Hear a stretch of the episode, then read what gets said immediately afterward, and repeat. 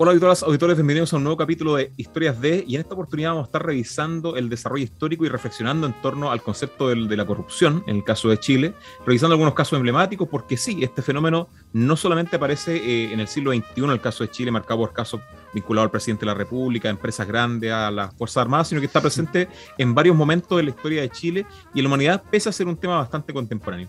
Y como saben, para eso me acompaña mi copiloto máximo, Javier Tabe. ¿Cómo estás, Javier? Bien, ¿y tú? Con un poco de frío allá en Santiago, pero bien. No, acá el frío sigue, el viento, el viento se ha hecho más fuerte todavía. Eh, pero bueno, es parte de estar acá, por lo menos uno se va acostumbrando a poquito, pero uno ya el cuerpo lo tiene habituado a los fríos de acá. a los fríos.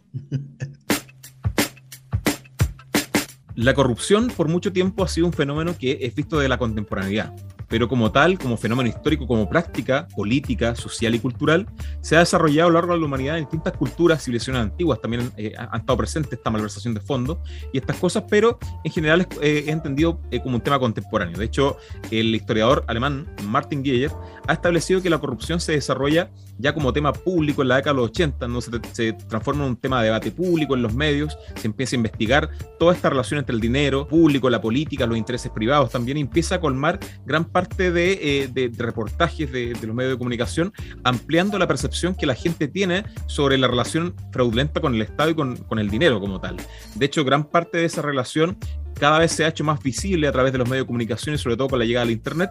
Y hoy en día eh, es parte lamentablemente de, eh, de la investigación política en, en, gran parte de los continentes, o sea, en Europa, en Estados Unidos, en Latinoamérica, son continentes que han estado marcados por el tema de la corrupción y en ese sentido eh, ha sido un tema bastante relevante también a nivel político. De hecho, ha marcado gran parte de los últimos debates presidenciales en distintos países del mundo y gran parte de las campañas políticas que se han hecho, sobre todo en el siglo XXI. Pero en este caso, Javier, ¿cómo podríamos eh, situar la, corrupción en la antigüedad.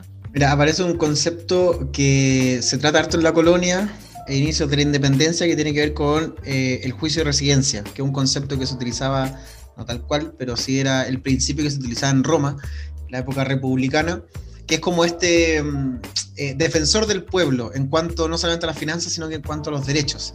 Entonces, el juicio de residencia consiste básicamente en una cuenta de los actos cumplidos o no de, la persona a cargo de la ciudad. Entonces este tipo tenía que estar por lo menos 50 días en algunos casos, pues se le dice un año, seis meses, un mes, etcétera, cosas para que no pasen cosas como la vina en España al mes de, haber salido el cargo. Entonces se le tiene que quedarse un tiempo porque vamos a hacer juicio, se reciben los reclamos de los vecinos, entonces en fondo una fiscalización constante por parte de un defensor de los derechos. Saquemos la idea primero de la plata. No están defendiendo la plata de la ciudad ni la plata de los ciudadanos, sino que es defender los derechos. Porque normalmente si bien se transaban dinero en un primer momento en las ciudades, también estaba el tema de los derechos. ¿Fue tan restrictivo o fue más bien en cuanto a las libertades personales? ¿Qué pasó con el comercio en ese tiempo y las libertades de comercio en la República Romana? Entonces, surge con esa lógica, luego se toma eh, en el tiempo de España em, lo que se le llama las siete partidas, y después se adopta finalmente en la época colonial como una manera de poder fiscalizar a los gobernadores, también a los virreyes, pero principalmente a los gobernadores. El virrey tenía el rey demasiado encima, entonces el gobernador tenía un poquito más de libertad. De hecho, por eso Pedro Valdía se viene tan al sur, por decirlo así, de, del Perú para poder tener un poquito más de independencia.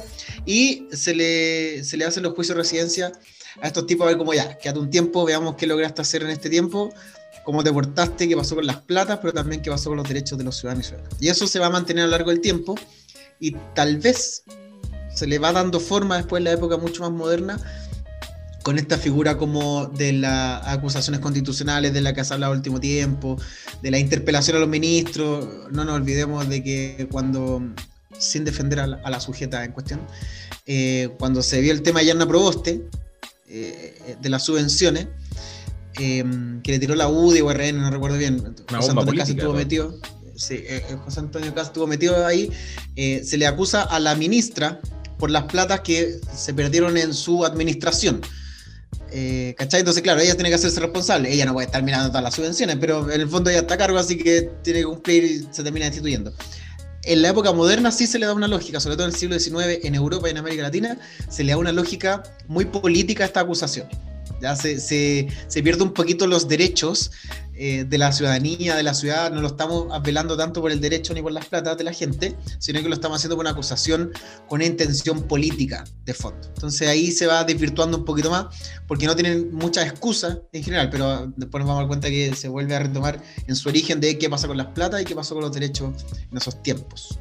Bueno, es importante también comentar a la gente que, eh, como lo comentamos en la introducción, el término corrupción es eh, contemporáneo, digamos, década de los 80, pero claro, este fenómeno por mucho tiempo también estuvo bastante naturalizado, sobre todo en la clase oligárquica que eh, estaba controlando el aparato estatal, sobre todo durante el siglo XIX, la conformación de la República y los años siguientes, en donde gran parte de la oligarquía estaba eh, a cargo, de cierta forma, o administraba la estructura económica vinculada a una protoindustria, ¿cierto? vinculada a la minería, a los ferrocarriles, eh, y también al, al, gran campo, a la gran hacienda chilena, y muchas veces se utilizaba el Estado para ir beneficiando el desarrollo y el despliegue de, esta, de estas prácticas económicas eh, y sociales en esos lugares, eh, y, pero claro, no se entendía como un acto corrupto como tal, sino que era algo que dormía bajo el manto de la política de círculo, bajo las reuniones que se desarrollaban muchas veces en, en, la, en la hacienda de las grandes casas de los grandes hacendados de,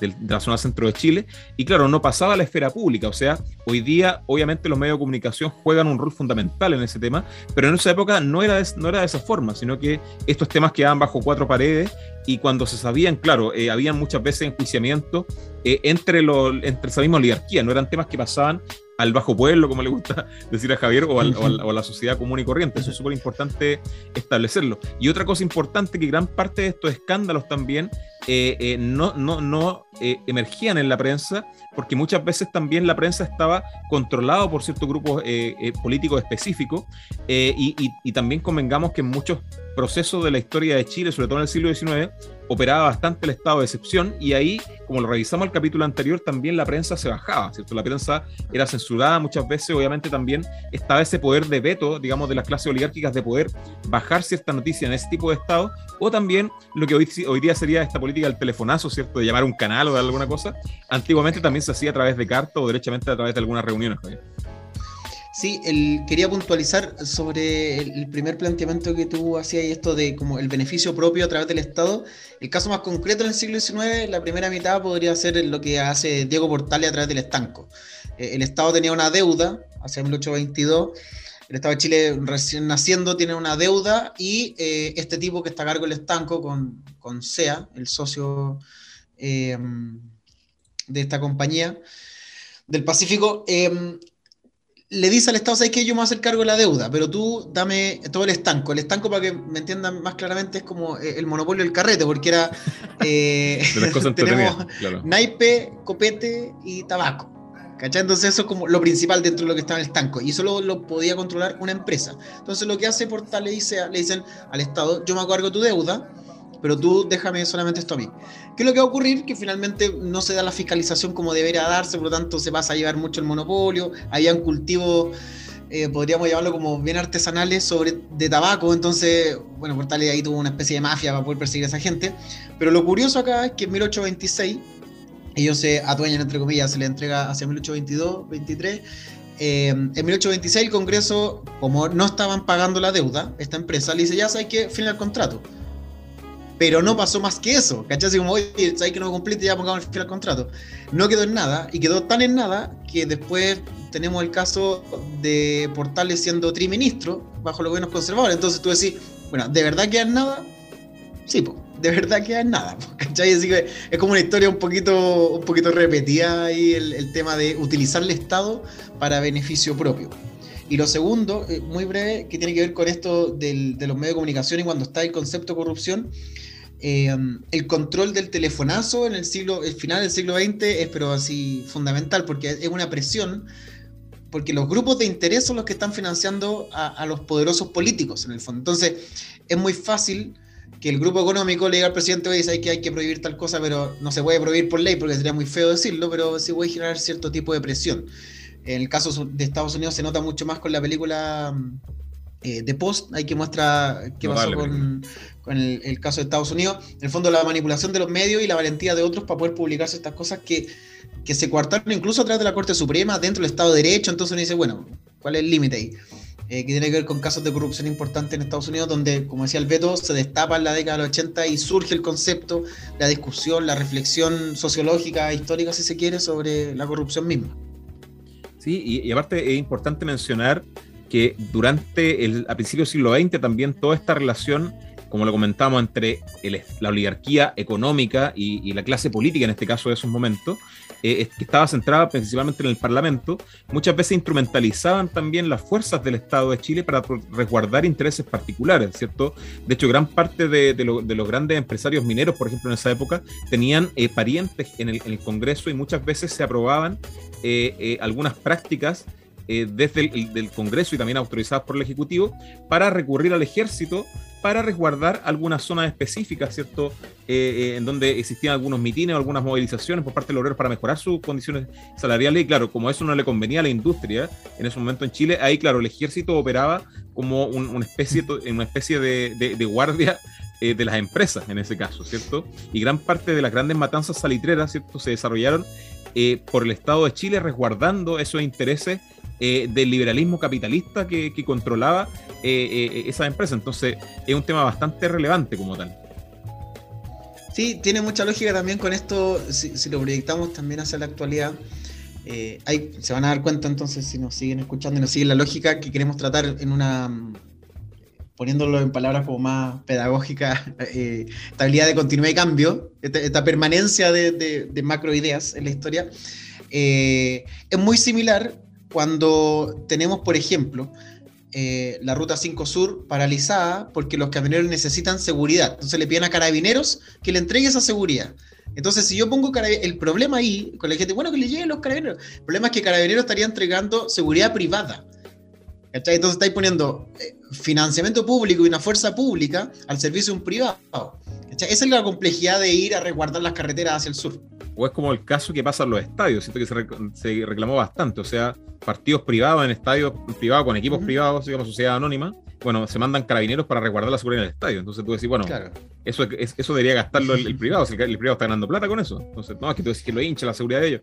Pero cuidado, que acá ahí se, empieza. Eh, claro, y lo que hace la corrupción al final, eh, en estos casos particulares, eh, esta relación fraudulenta, digamos, entre la política, la economía, ¿cierto? Entre los impuestos, eh, entre los grupos que concentran ciertos recursos y ciertos poderes en el Estado, lo que hace es empezar a borrar las líneas de lo público y lo privado. Al final, esa es la, principal consecuencia que se desarrolla. O sea, eh, lo que pasa hoy día con el presidente de la República, claro, y el, el, caso de Paper, que vamos a llegar más adelante a eso también, da un poco eso. Esa, esa es la señal que a nivel histórico se va dibujando, ¿cierto? Que sería esta relación digamos, o esta línea bien desdibujada que existe entre los intereses de la oligarquía, de la clase política, de la burguesía, de ciertos grupos de poder, como queramos llamarlos, y los, eh, eh, los servicios y los bienes y el patrimonio público también, el área, público. Entonces, esa relación se va, como lo, bien lo menciona Javier, se va trasladando en la historia de Chile desde la colonia, eh, claro, en ese momento España, ¿cierto? y la, y la República también. Entonces, bien llamativo el fenómeno, pero claro, pese a que este fenómeno hoy en día, desde el presente, lo, lo conocemos como corrupción, ¿cierto? Porque en ese momento eh, era una práctica bastante habitual y bastante solapada o, eh, y, obviamente racionalmente solapada o racionalmente eh, eh, extirpada de los medios de comunicación que respondían también a, eh, esos mismos intereses privados, ¿cierto? Y durante el siglo XX se empieza ya a establecer una relación, como dice Javier, más legal, o sea, ya gran parte de, de la legislación nacional y de la constitución empiezan a, operar en torno a los estándares internacionales que se están fijando en este tipo de cosas, sobre todo después de la Segunda Guerra Mundial, ¿cierto? Eh, con, todo este crecimiento pujante de, la economía capitalista en esta eh, eh, edad de oro del capitalismo.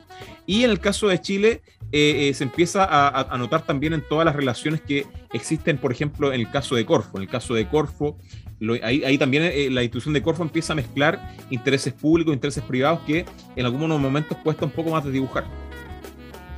Sí, el tema de la Corfo es súper complejo porque tenemos una ilusión de la Corfo como que es la, real institución que va a representar a los trabajadores o, es la institución estatal que va a planificar un poquito la economía, acercándose a una economía planificada, pero en realidad hay que dejar súper en claro que son reuniones periódicas de los presidentes de asociaciones en realidad gremiales y un representante de los trabajadores a nivel nacional. Entonces, tiene que negociar un trabajador en una mesa con todos los gremios a nivel nacional que tienen el poder económico y que, vamos a estar de acuerdo, no están en el poder político, pero sí está el primo en el poder político, si está el hermano en el poder político, está la esposa en el poder político. Entonces, eso es lo complejo acá, cuando no puedo separar, y, de nuevo, la institución importante, la Corfo, cómo logra estructurar una economía eh, del 30 en adelante, cómo eso después como que se va como desdibujando muy rápidamente porque pierde poder, porque nuevamente se van mezclando esta esfera que lo complejo ahí es ¿Por qué lo está haciendo? ¿Dónde está el beneficio? ¿Es un beneficio público o es un beneficio privado? Lo que decía el detonante. Entonces, como, eh, ¿por qué lo está haciendo? Cuando, no sé, cuando aparece esta firma de Piñera en, un paraíso fiscal con eh, el Choclo Delano, que ya fue condenado por, por temas fraudulentos. La clase de ética. Claro, entonces la clase de ética o, el profe no es muy bueno, o el cabro no está asistiendo, o quizás está medio virtual, como que no está en clases virtuales de ética, porque no está recibiendo mucho. Entonces, ¿por qué lo está haciendo cuando firma? Lo firma como Sebastián Piñera. Perfecto. Sebastián Piñera presidente, Sebastián Piñera empresario. Esa es la duda. Que ya le pasó también en, eh, el caso con Perú, cuando se estaba viendo el tema en La Haya. Él tiene, eh, tenía acciones importantes en una empresa pesquera peruana. Entonces, bueno, ¿quién está en el juicio? ¿A qué le interesa más? A él le da lo mismo porque tiene empresas en Chile y tiene empresas en Perú. Entonces, ¿el interés es público o el interés es privado. Esa es la discusión también de fondo cuando hay corrupción. Y el tema que se planteaba a finales del siglo XX, lo decía eh, el secretario de la ONU, eh, Kofi Annan, decía, el problema es que se desvían fondos. Si este es el problema real, cuando yo tengo corrupción, por ejemplo, cuando hablamos del, del FACO de Carabinero o el del FACO de los milicos, eh, hay un desvío de fondos que son necesarios. Y hay plata que no está llegando. Entonces, cuando a mí me dicen, oye, que no hay plata para el IFE, bueno, veamos cuánta plata hubo de carabinero y veamos si hay plata o no hay plata para el IFE. O veamos qué pasó con los militares y veamos si hay plata o no hay plata para el IFE. Entonces, ese es el punto, que acá hay plata dando vuelta y esa plata ya no está. El caso más eh, actual, de Piñera, que está documentado y que está en un juicio, tenemos la Municipalidad de Viña del Mar, que la plata, había mucha plata por medio y ahora no sabemos dónde está la plata. Uh, Eso es lo complejo, que, el desvío de fondo. Lo mismo, eh, eh, Vitacura, Las Condes, lo Barnechea, que eran, no sé, un programa de seguridad por 350 millones de pesos por poner cámaras que detectaron a 10 personas en un año. Entonces tú decís, bueno, son 350 millones de pesos que se podrían utilizar en otras cosas. En Lo Barnechea tenía una población tremenda en un cerro, mientras tenéis las otras casas tremendas por el otro lado. Entonces tú decís, bueno, ¿Qué se podría hacer con esos 350 millones de pesos? Obviamente le puede dar mejores condiciones, le puede dar mejores condiciones de vivienda, de educación, de salud. Ese es el problema de fondo. No, y, acá, como hemos revisado el problema, eh, en este caso hay dos cosas. Una, por un lado, que existe un contexto eh, aristocrático, digamos, que genera eh, que, que, pueda surgir la corrupción, que se despliegue la corrupción, donde, claro, hay, hay familiares, está el amigo, está metido en el poder, está metido en la empresa. O sea, cuando hay más democracia, y eso, claro, empieza a pasar en el mundo de manera más real, digamos, en el siglo XX, como tal, sobre todo la década de los 50 en adelante, entre, muy entre comillas, digamos, esta, esta federación. Pero claro, ahí ya, por ejemplo, pueden entrar diputados que no tienen eh, primos, no tienen, no tienen familiares que son empresarios, por ejemplo. O pueden, o, pueden haber empresarios que no tienen ningún familiar político, ¿cierto? En cambio, antes las antiguas familias oligárquicas de Chile, eh, gran parte de sus familiares tenían relaciones con el poder en distintos elementos, ¿cierto? Desde el cura en la iglesia hasta el gran empresario, el abogado, ¿cierto? Qué sé yo, muchas, muchas cosas.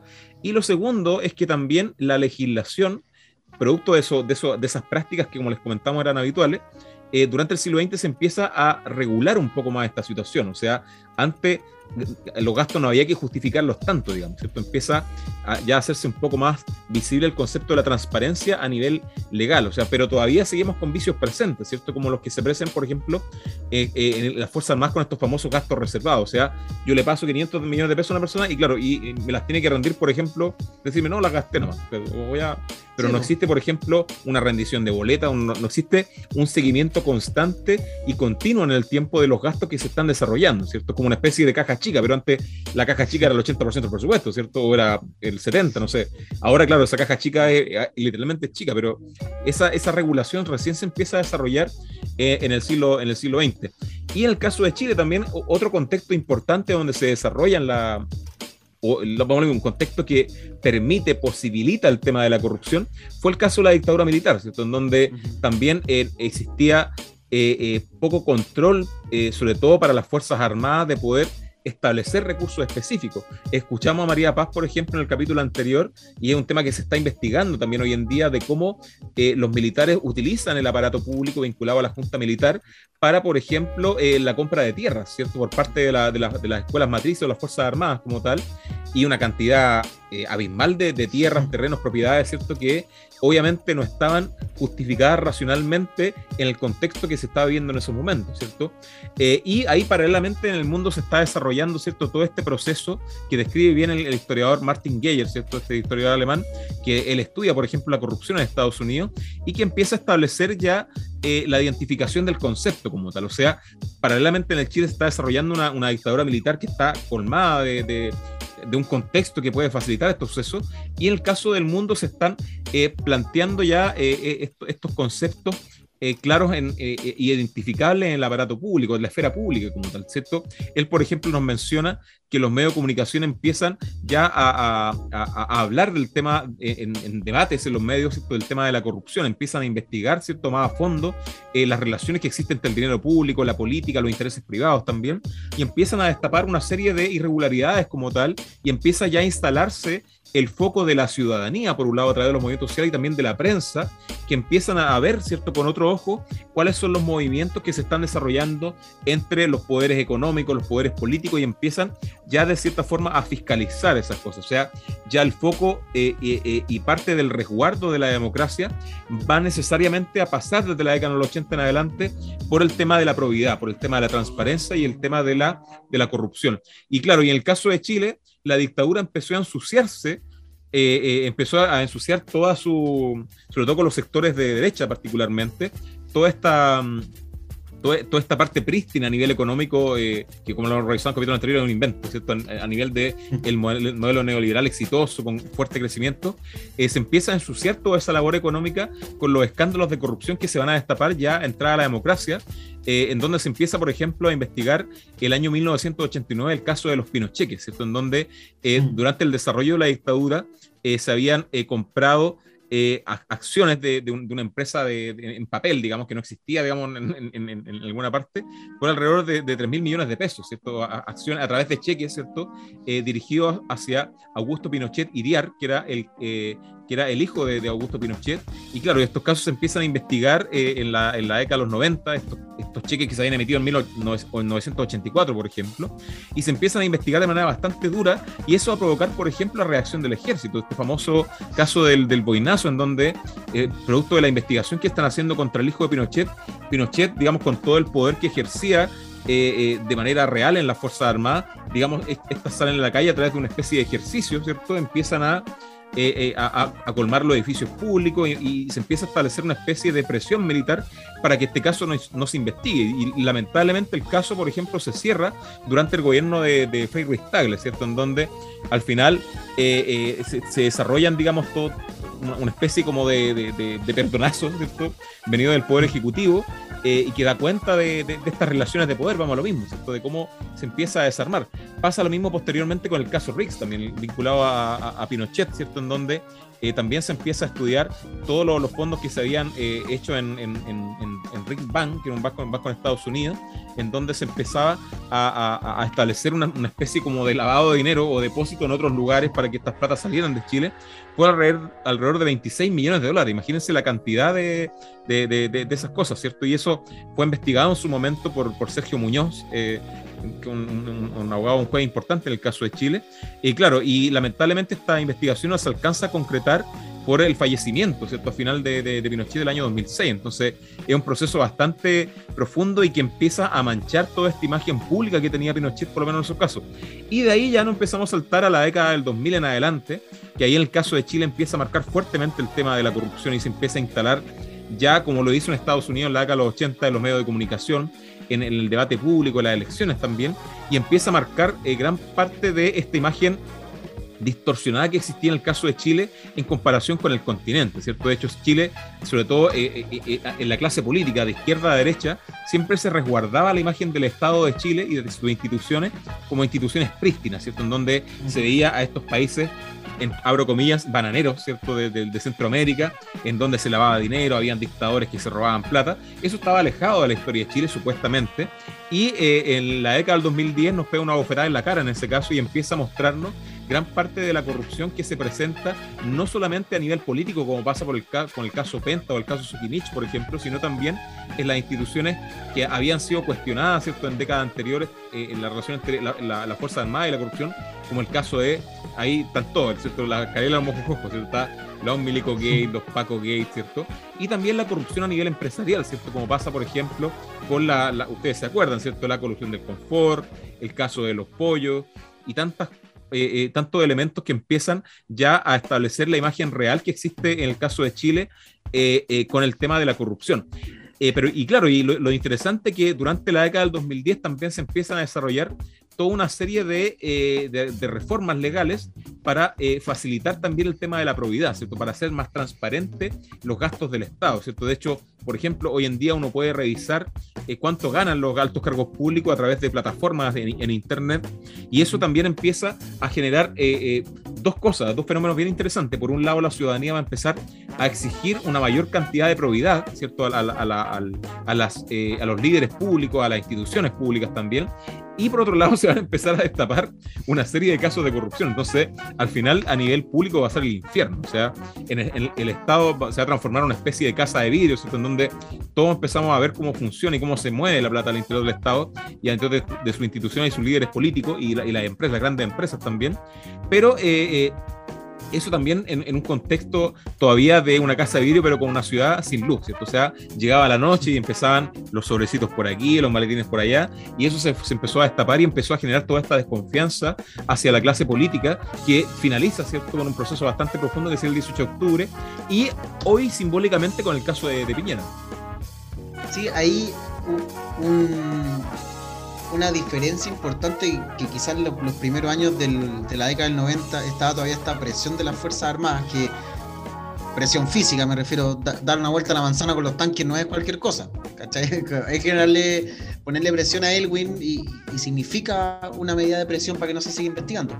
Pero después la manera de negociar va a ser el presidencialismo ya en el siglo XXI, porque si nos ponemos a ver la solución que encontró el gobierno de Bachelet, que aquí eh, hay, que ser capaces, nos gusta o no, de entender que está la cara visible del gobierno, Michelle Bachelet, y decisiones que lamentablemente, por, por cómo sabemos cómo funciona la política en Chile, creo yo, no las toma el presidente de la República. O sea, lo hemos visto ahora más evidentemente con el segundo piso, de que las decisiones las toma la ruleta y las comunica Piñera a través de su vocero, ni siquiera él. ¿cachai? Lo mismo ocurre con Bachelet, porque en el fondo, ¿qué es lo que hace ella? Saca al director de servicio puesto interno, cuando ya tienen investigado toda la arista, eh, de repente dice, no, vamos a sacar al servicio al director de, del servicio puesto interno. Cuando lo cambia, la orden siguiente es decir, no se investiga nada más. Entonces cuando llega, porque ¿qué es lo que tiene que hacer el servicio puesto interno? Denunciar cuando le están evadiendo los impuestos. Entonces, ¿qué, ¿cuál fue la orden al servicio puesto interno? No denuncia más. Entonces Fiscalía no podía actuar de oficio, primero, porque también tengo designado al fiscal nacional. Por lo tanto, si tengo designado a fiscal nacional y le digo, tú no investigues, y le digo al otro, tú no denuncies, entonces la cuestión queda ahí. Queda nada, ya se destapó y a, todos nos molestó, etcétera, pero quedó en eso, en una semana en, la cárcel de, alta seguridad y, las clases de ética. Eso como primer punto. Y como segundo punto, que está esta figura de que tú decías, y las figuras que se van cayendo, como Pinochet que termina cayendo con esta cuestión de, de, de los de los cheques. Los cheques, el eh, caso Rex también, claro. Claro, va a ocurrir lo mismo con Lagos, porque en el fondo, recuerda que tenemos el caso Mopgate, bajo el gobierno de Lagos, que en el fondo era como sobresueldos, pero es que había que readministrarla, y el tipo lo sigue justificando hasta el día de hoy. Si uno tiene la entrevista en la red, me parece, que salió la última vez, y él decía, sí, y lo voy a seguir justificando, así como no hay problema. El tema, se desviaron fondos, había plata públicas y se desviaron por los sobresueldos. Sí, es que había que pagarle más. Sí, pero si no, habían pegas que no se estaban haciendo, ¿cachai? Entonces, ahí viene el tema de lo fraudulento en el mundo privado y de, lo corrupto en el mundo público. Entonces, se va mezclando esto, se va destapando Y eh, lo que molesta también la ciudadanía es la impunidad frente a la corrupción y la impunidad frente al fraude. Eso es lo que molesta. Y de hecho queda súper bien graficado en otro caso de corrupción que tiene que ver con Lula, en el caso de Brasil, que se grafica mucho mejor. Y la explicación ahí, yo siempre eh, intento explicar por qué se valía tanto la corrupción en Brasil, a diferencia de acá en Chile.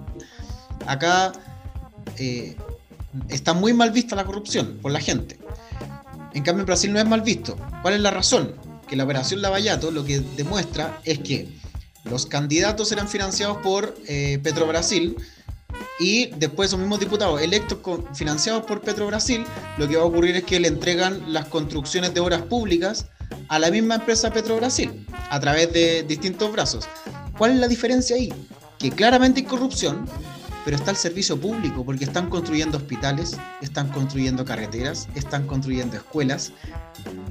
¿Cachai? Entonces uno dice, puta mal, ya, pero está el servicio público. ¿Cachai? Está el servicio público. Entonces los brasileños que dicen, bueno, recibí un beneficio. ¿Qué pasa acá en Chile? Que yo no recibo beneficio. De ninguna manera. Entonces, sí justificaríamos, tal vez. Sí justificaríamos, bueno, ¿sabes que Ya igual da lo mismo. Si tú me decís, mira, ¿sabes que la gratuidad está financiada de manera fraudulenta? Puta, mira, costo-beneficio. ¿Cachai? Lo, lo podéis justificar. En el caso de Brasil se justifica. En el resto de los países no hay justificación. Entonces tú decís, bueno, está mal la corrupción. Y lo que hace la serie eh, El Mecanismo, que está en Netflix, que lo grafica muy bien, hay corrupción en, cualquier instancia, hay corrupción en, porque el poder trae corrupción. El poder corrompe. Entonces, eh, pero también en el sentido de que aceptamos la corrupción a baja escala porque no tenemos poder tampoco, ni, somos representantes de nada. Si a mí alguien me corrompe, eh, va a dar un poquito lo mismo. El tema porque yo no tengo poder ni representación, pero sí lo aceptamos. ¿Cachai? Oye, ¿sabéis qué? Tengo una pasada para la revisión técnica, me pasáis 10 lucas y te paso la revisión técnica. Y todo, y, pasa la cuestión. Y está bien y lo validamos. Oye, tenía alguien que me saque la revisión. Sí, yo te paso.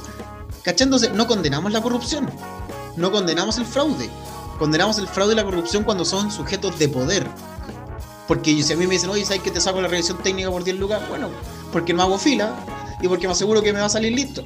Entonces no, no me hago problema. Pero si lo hace Sebastián Piñera, el problema. Si lo hace Delano, es el problema. Entonces, no estamos condenando la corrupción socialmente. Estamos, es un problema cultural. Sí. Y, claro, y, eso es, un fenómeno también que se, arraiga en Latinoamérica, producto también de, esta cultura de estar contra el orden establecido, ¿cierto? que viene de la colonia, de estar contra el imperio español, tratando de corromper o tratando de que funcione mal en ese caso, ¿cierto? Pero claro, en la época contemporánea tenemos miles de casos, o sea, hasta el caso, el caso Chispa, el caso de el caso de, de, LAN, el caso Cascada, el caso Penta, el caso Cabal, que, no fue menor, también involucrando a, Michelle Bachelet, el caso Mogate, el caso de los Tolda, el caso de, no sé, de Publicam, de Corpesca, está lleno de casos. El, caso, por ejemplo, del mismo Teatro Regional de Rancagua. Con buen resultado. Sí, con, con, buen resultado, claro, con, con, cárcel y cosas así, el Milico Gate y otro, o sea, ahí está el caso de los pollos, el caso de la corrupción del confort, y así el caso de las farmacias, por ejemplo, tantas cosas que, claro, hay, unos libros que les podemos recomendar, que está el caso de los libros de Renato Garín, del actual constituyente, que tiene el libro La Gran Corrupción, por ejemplo, que es un libro bien interesante publicado en 2019, el caso del lobby feroz y las sociedades, también de, eh, el caso de la fronda, también hay hartos libros que pueden revisar estos casos más específicos, y claro, o sea, podríamos estar hablando de cada uno específicamente y podríamos estar, no sé, tres horas acá, volviéndonos en cuanto a los contenidos, en cuanto a, a, la, cantidad de plata que se, se ha malversado, o sea, ahí tenemos miles de millones de pesos y de dólares en muchos, en muchos casos también que han perjudicado bastante la imagen que tenemos hoy en día de, lo público. Y claro, como bien dice Javier, es un tema que hay que revisar, es un tema cultural sobre todo, es un tema que, como, como, dice, está presente de las prácticas más cotidianas de, la, de la, de la microfísica de, la sociedad hasta, digamos, los fenómenos más estructurales en este caso. Y claro, ojalá que más adelante podamos hacer un capítulo especial también sobre, sobre casos más específicos, así que la invitación es a poder buscarlo e informarse en este caso y también ver qué va a pasar con el presidente Piñera en, en, esta, en esta oportunidad, si va a ser destituido como tal en, este tipo de casos, producto de que los antecedentes están ya en la cara de, las personas, de los medios, de justicia, eh, es la oportunidad de, poder hacerlo. No, encuentro una oportunidad mayor para los que quieren hacerlo, eh, es una gran oportunidad. Y bueno, ver qué pasa por ese lado y claro, si en realidad se puede ejercer justicia en, todo este tipo de cosas. Así que con esto despedimos eh, este capítulo, le damos las gracias por llegar hasta aquí. Y recuerden seguirnos en nuestras redes sociales, recuerden compartir nuestros capítulos también con, sus amigos, con, sus familiares. Y también comentarnos todas las cosas que quieren saber o, todos los temas que, que, quieren que hablemos también en los próximos capítulos, porque como saben, esta es una comunidad que está creciendo cada día más con ustedes. Y la idea es poder sacarle el mayor provecho posible. Así que que les vaya muy bien, un abrazo grande.